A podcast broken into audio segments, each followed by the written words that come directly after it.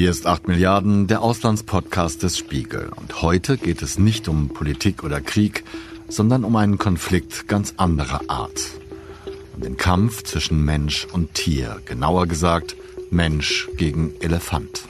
Das klingt überraschend, denn alle Elefantenarten der Welt stehen als gefährdet auf der roten Liste der IUCN, der Internationalen Union für den Erhalt der Natur und ihrer Ressourcen.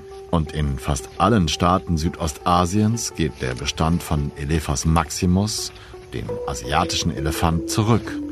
In einem Land aber wächst die Elefantenpopulation sogar. In Thailand. Hier kämpfen Menschen und die riesigen Waldbewohner um Lebensraum und Nahrung. Mit Stoßzähnen und Rüsseln auf der einen und Bomben auf der anderen Seite. Ping-Pong-Bomben werden diese selbstgebauten Sprengsätze genannt. Ihre Detonationskraft reicht aus, um Elefanten zu erschrecken und zu verletzen. Die einzige Methode, so sagen es Bauern in Thailand, die Elefanten davon abhält, ihre Ernten zu fressen in die Dörfer zu spazieren und dort auf der Suche nach Nahrung erhebliche Schäden anzurichten oder sogar Menschen zu verletzen und zu töten. Kann dieser Konflikt überhaupt gelöst werden? Meine Kollegin Maria Stör, die als Korrespondentin für das Spiegelprojekt Globale Gesellschaft in Thailand lebt, hat den Konflikt aus nächster Nähe beobachtet. Ja, ich bin unterwegs gewesen mit einem Fotografen, Luke Duggleby heißt der, und er lebt schon ganz lange in Thailand und ist den Elefanten schon seit über einem Jahr auf der Spur. Und Luke hatte, wusste schon ganz genau, in welchen Gebieten die Elefanten vor allen Dingen sind und wo auch Betroffene sind. Und ich war sozusagen an seinen Fersen unterwegs. Und wir sind gar nicht weit raus aus Bangkok gefahren, also in Osten, so eigentlich eine Stunde außerhalb von Bangkoks fängt dieses Elefantenproblem schon an. Und ähm, dieses das Problem gibt's überall im Land rund um die Nationalparks, von denen hat Thailand eine ganze Menge. Und wir waren rund um den Nationalpark Angru Nai unterwegs im Osten. Und das ist wirklich unweit von Bangkok entfernt. Das Problem, von dem Maria spricht, ist die Nähe zwischen den Schutzgebieten und menschlichen Siedlungen, insbesondere wenn es sich um Landwirtschaft handelt und die ist in Thailand allgegenwärtig. Ein weiteres Problem besteht darin, die Elefanten zu finden, denn trotz enormer Größe und Gewicht können sich Elefanten erstaunlich gut im Wald verstecken. Wir waren vier Tage unterwegs, also waren ganz, ganz lange Tage. Wir sind frühmorgens los und auch oft ganz spät abends erst wieder zurück. Den Elefanten oder die einzigen zwei Elefanten habe ich aber erst ganz am letzten Abend gesehen Aha. Waren auch meine ersten Elefanten in äh, freier Wildbahn sozusagen und es war für mich ein unfassbarer Moment. Also es war so Mitternacht ungefähr ja. und da sind wir ziemlich lange an so einer Straßenkreuzung äh, gestanden und wir haben die Elefanten schon immer gehört. Also man ja. hört die dann so durch den Wald, durch den Dschungel laufen und hört die atmen. Mhm. Und so nach einer Stunde warten kam dann so eine Elefantenkuh aus dem Dickicht mit ihrem kleinen Baby hinterher und die haben dann die Straße überquert und sind zurück in den nächsten Wald. Aber das war meine einzige Elefantenbegegnung. Aber Elefanten, also Spuren von Elefanten haben wir die ganze Zeit gesehen. Also überall sind Abdrücke von Elefanten in den Feldern oder man sieht, äh, vielleicht kommen wir da später noch zum Sprechen drauf, aber es gibt ähm, ganz viele Mauern, die die Dorfbewohner gezogen haben, damit die Elefanten eben nicht in die Reisfelder können. Und diese Mauern sind meterhohe Wände aus Beton, die drücken die Tiere einfach weg. Also man kann überall den Elefanten oder seine Spuren kann man überall sehen. Von 2006 bis 2010 haben wir bei Spiegel TV diverse Zooserien für das ZDF gedreht. Ruhrpottschnauzen und tierische Kumpel zum Beispiel.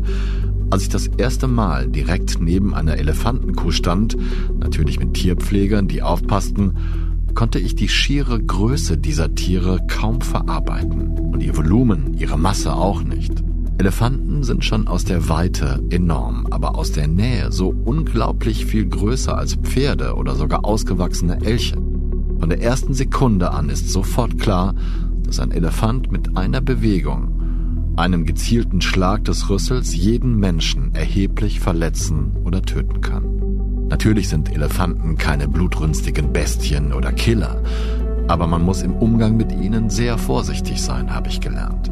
Ein einziger unbedachter oder erschrockener Schritt dieser in der asiatischen Art locker drei Meter großen und zweieinhalbtausend Kilo schweren Majestäten kann fatal enden. Und das Erste, was wir im Elefantenrevier damals lernten, war, wenn du dich entscheiden musst, ob du dich zwischen zwei Elefanten oder einen Elefanten und die Wand stellst, dann nimm immer die Mitte zwischen den Tieren denn die Elefanten geben wenigstens ein kleines bisschen nach, wenn sie sich nur anlehnen wollen und dich nicht gesehen haben.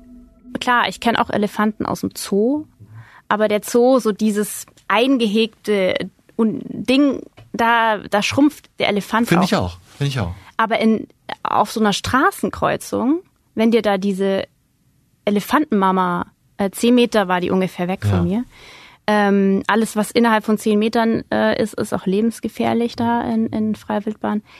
Also ich fand es atemberaubend. Ich war wirklich, also ich war total ähm, bewegt in dem Moment auch. Und es war auch eins der ähm, Sachen, die ich von der Recherche zurück mitgenommen habe, weil die Leute leiden ja total unter diesem Elefantenproblem, aber alle haben trotzdem einen riesigen Respekt vor diesem Tier. Vor allem in Thailand ist, ist der Elefant das Nationaltier. Ja. Der war bis 1916 war der Elefant auf der Nationalflagge. Es gibt diese berühmte Biermarke Chang. Ja. Chang heißt Elefant. Ja.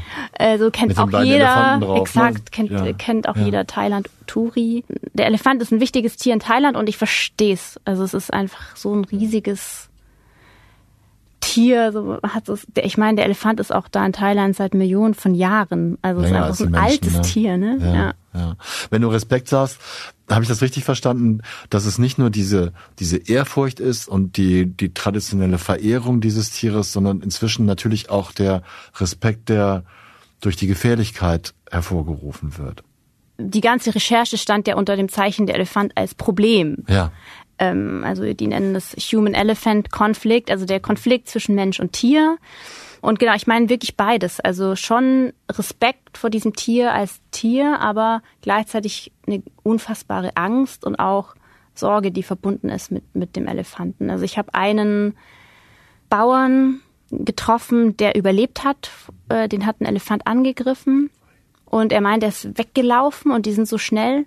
Und der Elefant hat mit dem Rüssel ihn immer also immer, der Elefant war hinter ihm und hat mit dem Rüssel ihn immer so umgenietet und beim, was weiß ich, wievielten Schlag mit dem Rüssel ist er dann auch gefallen und dann lag, weiß er noch, wie er unter diesem Elefant lag und dachte, ja, jetzt bin ich tot. Und keiner war, er ist dann ohnmächtig geworden und keiner weiß, was passiert ist, aber irgendwie hat der Elefant anscheinend von ihm abgelassen und er hat überlebt. Aber ich meine, das ist für ihn natürlich ein traumatisches Na Erlebnis. Klar. Ja bin gerade ein bisschen sprachlos, weil ich glaube, das möchte niemand erleben. Und du hast ja auch keine Chance wegzurennen. Die sind einfach schneller. Ja. So, die laufen, sieht langsam aus, aber die machen einfach größere Schritte und äh, laufen ja auch pro Tag, was weiß ich, wie viele Kilometer, die sind es einfach gewohnt. Ja. Das ist genauso, genauso wie bei Bären, wo man auch denkt, hey, kann ich weglaufen? Nee, kannst du nicht. Hast einfach keine Chance. Als ihr dann da angekommen seid, seid ihr dann hauptsächlich nachts auf Patrouille gewesen? Wenn ich es richtig in deinem Text gelesen habe, gehen die freiwilligen Gruppen hauptsächlich nachts los. Warum ist das nachts? Weil der Elefant tagsüber sind, verstecken die sich in den Wäldern und sind schlafen da oder dösen da und der Elefant streift vor allem nachts rum auf der Suche nach Nahrung. Und deshalb sind auch also diese freiwillige Elefantenfeuerwehr oder diese Freiwilligen, die du ansprichst, das sind Gruppen, vor allem jüngere Leute aus den Dörfern, die sich so zusammenschließen. Bei denen rufen Bauern an und sagen, hey, bei mir stehen drei Elefanten auf dem Feld ja. und zerstören meine Ernte. Könnt ihr bitte kommen und die aus ja. meinem Feld jagen? Und dann kommen die mit ihren Pickups und ähm, schießen solche mit Sprengstoff geladenen Ping-Pong-Bälle in Richtung der Elefanten und versuchen, die da rauszujagen. Was bedeutet, man jagt die aus dem einen Feld raus und die landen halt im nächsten Feld. So, also es, einer hat immer das Problem. Und genau, und mit den Freiwilligen, ich war mit denen zwei Nächte unterwegs, aber Luke, der Fotograf, zig Nächte war der mit denen auf Patrouille. Mm, und es ist, ist harte Arbeit, ja. Also man ist da, fährt da durch Dschungel und marschiert da durch riesenhohe Gräser und ähm, es ist halt auch in Asien sind die Nächte so unfassbar dunkel. Also du weißt auch nicht so genau, auch oft hört man den Elefanten, man weiß aber gar nicht genau, wie weit sind die Tiere jetzt weg. Also es ist auch einfach immer gefährlich. Genau das wollte ich gerade fragen, denn das sieht man auf dem Video, das können natürlich unsere Hörerinnen und Hörer nicht sehen, aber das ist wirklich ein extrem kleinen Lichtkegel, um wahrscheinlich bist du es, die gefilmt hat, um, um die Kamera gibt und drei, vier Meter dahinter, kann ich aus Erfahrung sagen, geht mir, kenne ich aus Thailand, ist es halt richtig stockdunkel. Und das stelle ich mir nochmal, also stelle ich mir gruselig vor. Wie, wie ging dir das denn, als du mit denen durch den Wald gelaufen bist? Hast du Angst gehabt? Schon, also ich, ich hatte, ich war ganz viel auch im Auto, also und ich hatte Angst vor den Elefanten, ich hatte aber auch Angst vor diesen Ping-Pong-Bällen, weil meistens diese Freiwilligen teilen sich in mehrere Gruppen und schießen dann von mehreren Seiten, die, also sozusagen wie so ein V nach vorne, damit die die Elefanten so in ein, um die so in eine Richtung, Richtung Wald zu ja. drängen. Aber ich meine, das sind selber gebaute Sprengkörper. Die schweißen die selber zusammen, weil die Politik ihnen auch überhaupt nicht hilft. Also ja. das heißt, die sind irgendwie halt so self-made Feuerwehren. Und ich meine, ich hatte auch Angst, dass so ein, so ein Ding halt explodiert. Und ja, es gibt klar. auch, also ja. einen habe ich getroffen, so einen Ananasbauer, dessen Hand ist auch, hat auch gefehlt, weil der eben, da ist eben so ein Ping-Pong-Ball mal zu früh explodiert. Also so die verletzen. kräftig ist die Sprengkraft. Ja, ja. Also die ah. verletzen sich da auch. Sind die, ich muss mal kurz nachfragen, weil, weil, ich, weil ich das spannend finde. Die Ping-Pongs sind also nicht nur, um Geräusche zu erzeugen und die Elefanten zu erschrecken, sondern die sollen tatsächlich auch ein bisschen wehtun, wenn die bei den Elefanten landen, oder? Ja, genau. Also wir haben auch einen Sicherheits-, so einen Wachmann, der nachts eine Baustelle überwacht, getroffen und der der sieht halt nachts dann auch die Elefanten an seiner Wach, an seinem Wachposten vorbei wandern. Und er meinte, es gibt keinen Elefanten, der nicht irgendwelche Narben und Verletzungen von, von diesen Pingpongs auf der Haut trägt. Und das ist wiederum halt ein Problem. Also er findet, das ist ein Problem, weil die Elefanten sind ja so schlaue Wesen und das lernt man ja auch als Kind. Ich weiß nicht, dass Elefanten so ein gutes Gedächtnis haben. Ein Elefant vergisst nichts. Ja. Ja. Und es meint, so genau, es, also es weiß irgendwie jedes Kind. Und er meint eben auch, die Elefanten vergessen nichts was auch bedeutet, dass die eben auch aggressiver werden durch ja. die Sprengstoffattacken. Ja. Also die werden da nicht getötet durch diese Ping-Pongs, aber auf jeden Fall verletzt, ja. Obwohl sie salopp als Dickhäuter bekannt sind, ist die Haut von Elefanten tatsächlich sehr empfindlich und am Bauch und an den Ohren extrem dünn. Schon deshalb funktionieren die typischen Stecken der Elefantenpfleger und Mahut so effizient. Ein solider Stock mit Spitze und Haken an einer Seite. Denn die Tiere finden es höchst unangenehm, damit gepiekst oder mit dem Haken an den Ohren gezogen zu werden. Die Haut asiatischer Elefanten ist noch einmal dünner als die ihrer afrikanischen Verwandten. Häufig sieht man bei ihnen hellere Stellen, Pigmentstörungen, die auch so großflächig auftreten können, dass man von weißen Elefanten spricht. Diese sehr seltenen Exemplare werden in Südostasien seit Jahrhunderten verehrt. Sie gelten als heilig schmücken reiche Herrscher als Statussymbole. Als der langjährige König Bumipol 2016 starb, wurden die weißen Elefanten seiner Majestät aus der alten Hauptstadt Ayutthaya nach Bangkok geholt, um zu Ehren des verstorbenen Monarchen zu paradieren. Und auch zur Krönung seines Nachfolgers, des Sohnes Vajiralongkorn, marschierten die weißen Elefanten auf. Abgesehen von dieser zeremoniellen Funktion hat sich der thailändische Staat bislang wenig darum gekümmert, den Konflikt zwischen Mensch und Elefant zu lösen. Also man muss wissen, dass diese freiwilligen Leute, die da nachts durch die Dörfer äh, ziehen, das ist sozusagen die, die Antwort der Menschen, ganz der lokalen Leute, die betroffen sind. Das ist deren Antwort auf das große Problem, weil die große Politik überhaupt keine Antwort gibt, beziehungsweise ganz lange das ignoriert hat und inzwischen so schleppend, weil eben der Elefant, das heilige Tier und so, da will man nicht, dass das ein Problem ist. Und dann haben die, haben die eben diese ganz langen, kilometerlangen Mauern gezogen, die super teuer sind, aber eben nichts bringen.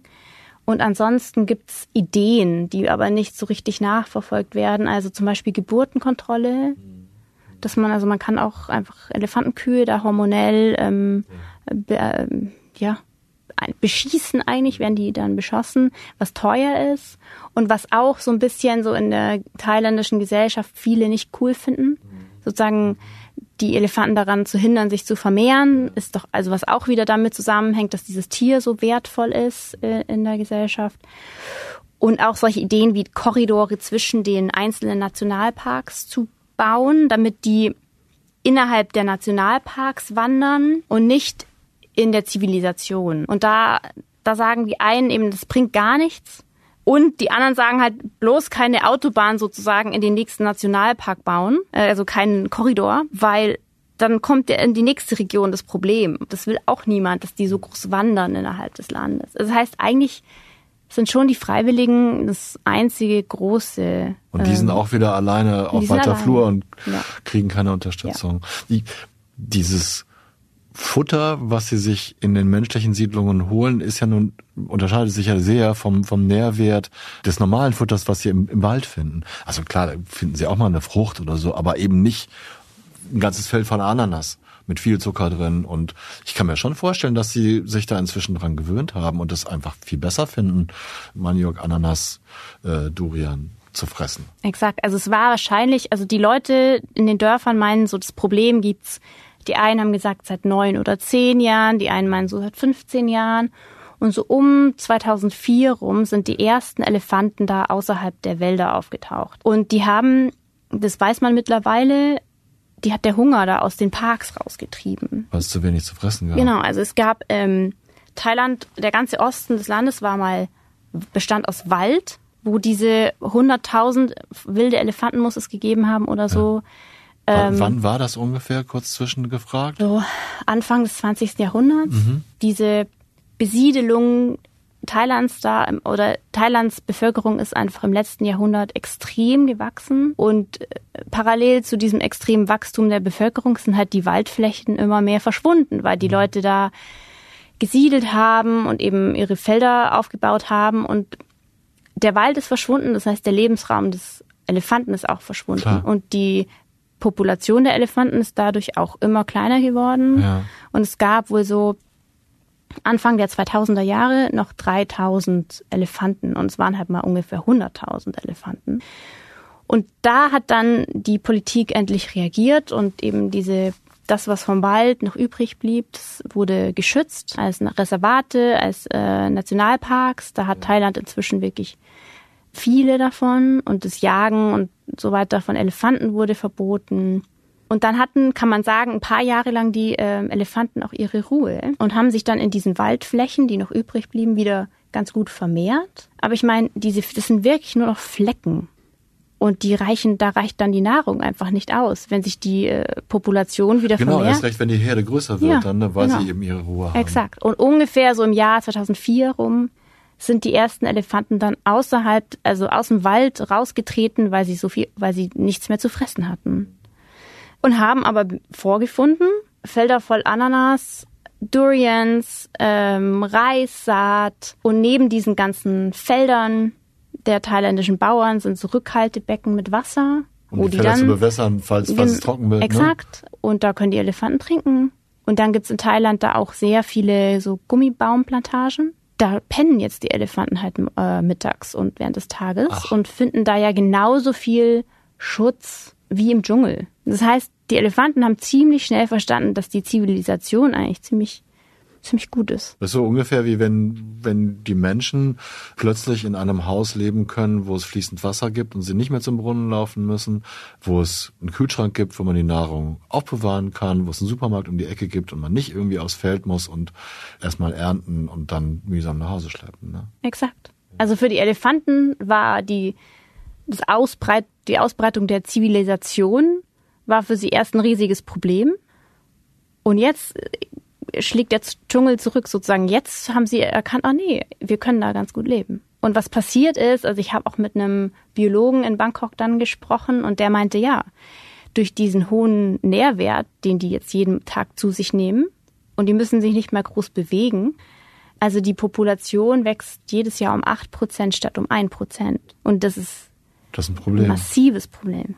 Das ist umso erstaunlicher, weil die Schwangerschaft asiatischer Elefantenkühe etwa 22 Monate dauert und sie im Durchschnitt nur etwa alle fünf bis sechs Jahre Kälber bekommen. Aber Elefanten besitzen in ausgewachsenem Alter so gut wie keine natürlichen Feinde. Nirgendwo. Denn selbst Tiger in Indien greifen meist nur Jungtiere an.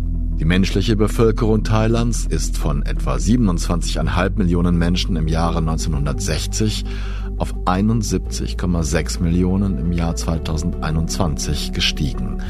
Ein Anstieg von mehr als 160 Prozent in 61 Jahren. Und alle diese Menschen wollen leben, essen, etwas verdienen und ihre Familien versorgen. Dafür brauchen sie Land. Viel Land. Genau wie die Elefanten. Der Elefant zeigt mit dem, was er gerade tut, dass er sich arrangieren kann. Ja, ja. Und der Mensch kann sich gar nicht damit arrangieren bis jetzt. Also die, die Leute meinten zu mir, ja, wir standen auf einmal vor einem Problem wie bei Covid.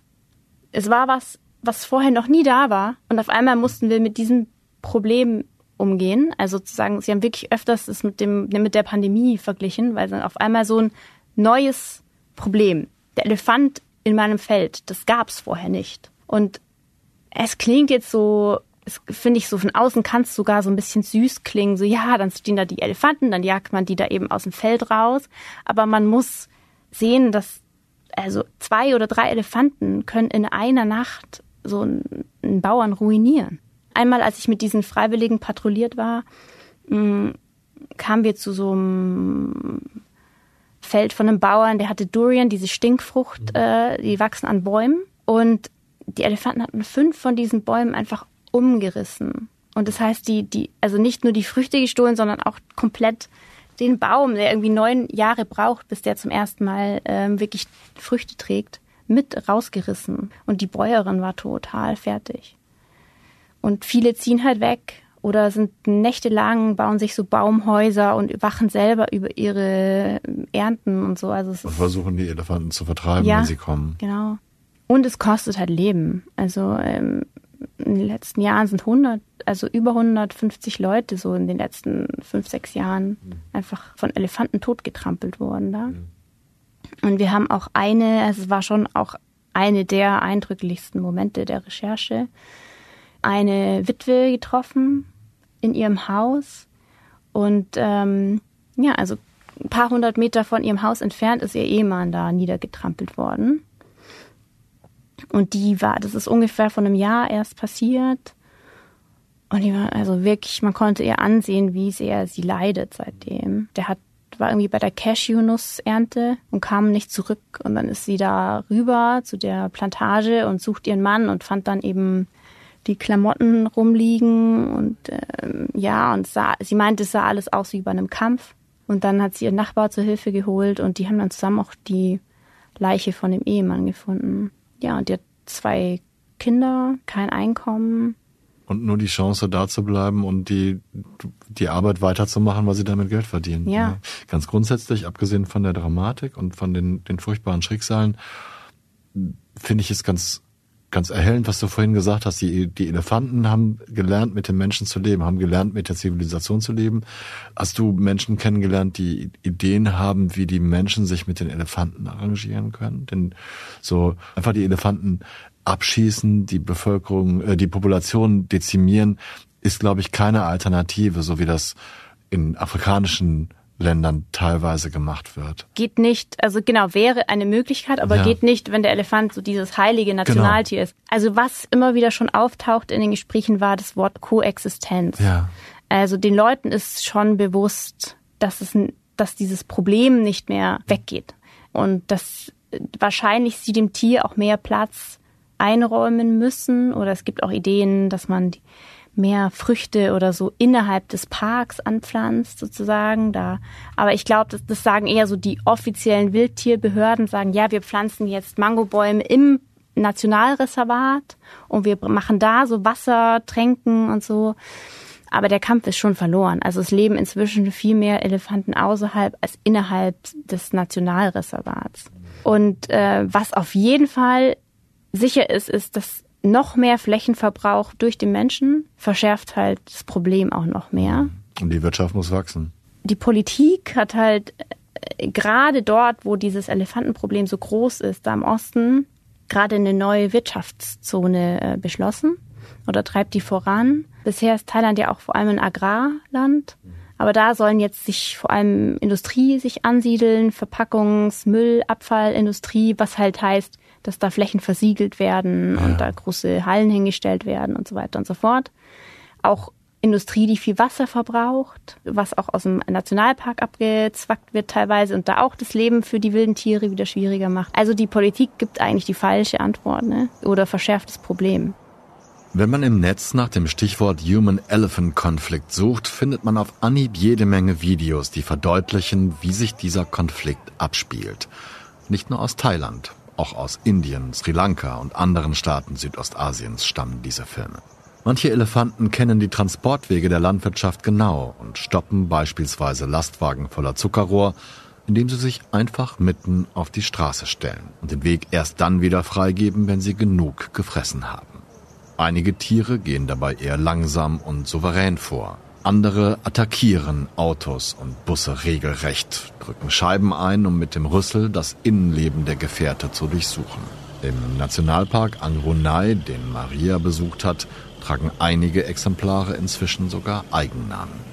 Luke, der Fotograf und ich, äh, wir waren unterwegs mit Navi. Das ist einer von diesen Freiwilligen. Und ich würde sagen, es ist ein Mann der ersten Stunde sozusagen. Der war mit der hat damals vor 10, 15 Jahren als einer der ersten dieses Problem studiert und auch angefangen zu verstehen. Und der kennt sich super aus, dieser Mann, und der kennt wirklich sehr, sehr, sehr viele Elefanten beim Namen. Und die Namen, genau, die, die Ranger und so, die kennen eben schon Tiere, Klar. die besonders oft aus dem Wald rausgehen oder die vielleicht in den Herden eine besondere Rolle haben.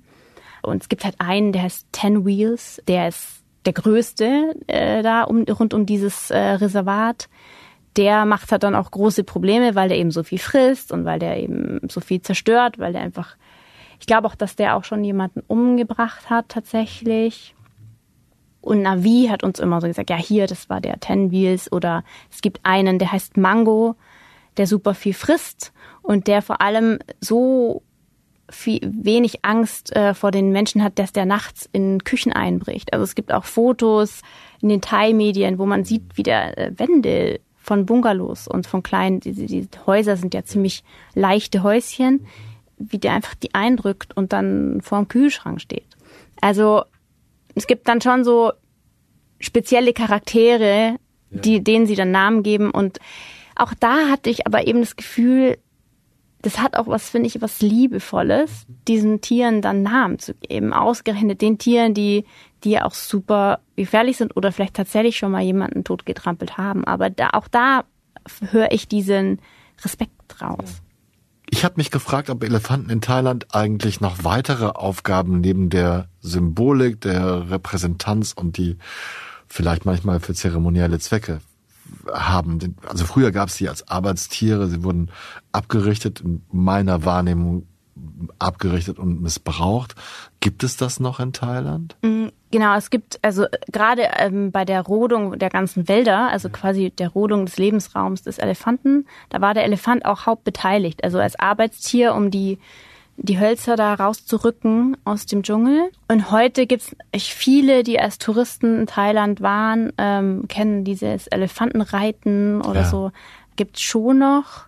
Da war auch gerade in der Corona-Zeit, als niemand in Thailand war, keine Touristen, gab es viele Berichte, dass es denen da richtig schlecht ging, weil die Besitzer auch keine Einnahmen hatten. Dann haben die irgendwie Hunger gelitten und so. Also und es gibt ja auch viele Touristenguides, die sagen, geht nicht mehr dahin, geht nicht zu solchen Elef Elephant Sanctuaries, geht nicht Elefantenreiten, tut es nicht. Den Tieren geht's nicht gut, so wie man halt oft auch sagt, geht nicht Ponyreiten im Zoo oder äh, ja oder im Zirkus oder so. Gibt's ja. Also, aber Elefanten sind auch äh, domestizierte Elefanten, mit denen Geld verdient wird, gibt's auf jeden Fall noch. Hat dich denn diese Recherche beeinflusst? Also ich will eigentlich wissen, ob sich dein Blick auf Elefanten und Landwirtschaft in Thailand verändert hat dadurch. Ja, für mich war schon auch gerade, weil mein letzter Rechercheabend sozusagen mit diesen zwei Elefanten geendet hat, die da aus dem Dickicht kamen und ich selber so mm, echt beeindruckt war von, von diesen Tieren. Schon, es mag jetzt ein bisschen kitschig klingen, aber schon auch so, ich dachte, man, wir Menschen sind manchmal schon auch einfach ziemlich doof. Und, und zu denken, dass man sich das ganze Land nehmen kann und alles besiedeln und zu betonieren und zu, zu, zu zivilisieren ist irgendwie nicht eine dauerhafte Antwort oder es ist klar, dass es nicht funktioniert. Zumindest nicht, wenn man die Elefanten auch erhalten will, ne? Und man, wir denken immer, wir müssen niemanden fragen, aber das führt dann eben am Ende zu Problemen. Außerhalb menschlicher Siedlungsgebiete sorgen Elefanten dafür, dass Pflanzen wachsen und kleinere Lebewesen Nahrung erhalten. Einfach dadurch, dass sie täglich zig Kilometer auf der Suche nach Futter zurücklegen, dabei Futterreste verstreuen und durch ihren Kot die Samen der Pflanzen verteilen, die sie verspeist haben. Eine ähnliche Funktion übernehmen zum Beispiel Wildschweine in unseren Teilen der Erde. Insofern könnten sich die Bewohner der Berliner Vorstädte eigentlich ganz glücklich schätzen, dass es nur Wildschweine sind, die auf Nahrungssuche Vorgärten umgraben und nicht Elefanten. Aber es ist das gleiche Problem. Ein Kampf um Lebensraum und Nahrung. Und auch mit einem Wildschwein sollte man sich lieber nicht anlegen. Von Wölfen oder Bären ganz zu schweigen. Auch das ist exakt die gleiche Problematik. Und der gleiche Streit mit guten Argumenten für beide Seiten, für die, die gefährdete Arten in ihrem traditionellen Lebensraum erhalten wollen, und auch für die, die Gefahren für ihre Nutztiere und ihre Lebensräume vermeiden wollen. Eine für beide Seiten akzeptable Lösung ist nicht in Sicht, nicht in Deutschland und nicht in Thailand. Aber immerhin zeigt der Konflikt doch auch Positives, denn wenn wir Menschen wollen und uns entsprechend kümmern, dann können wir tatsächlich gefährdete Arten erhalten und ihre Populationen stabilisieren. Und das ist für mich die wichtigste Voraussetzung, um überhaupt einen gemeinsamen Lebensraum für Menschen und Tiere ernsthaft zu erwägen. Das war 8 Milliarden, der Auslandspodcast des Spiegel. Ich danke meiner Kollegin Maria Stör für diese Geschichte und das spannende Gespräch und möchte an dieser Stelle unser Projekt Globale Gesellschaft noch einmal deutlich empfehlen. Oder Reismann hat mich bei dieser Folge redaktionell unterstützt und auch dafür sage ich meinen herzlichen Dank. Marc Lüx hat diese Folge gemischt und produziert und ich danke ihm für seine technische und klangliche Expertise. Last but not least möchte ich mich bei allen bedanken, die diese und andere Folgen unserer Podcasts hören. Und ich werde nicht müde zu betonen, dass unsere Arbeit ohne Sie alle gar nicht möglich wäre. Vielen Dank. Bleiben Sie tapfer und gesund. Ich verbleibe bis zur nächsten Folge. Ihr Olaf Häuser.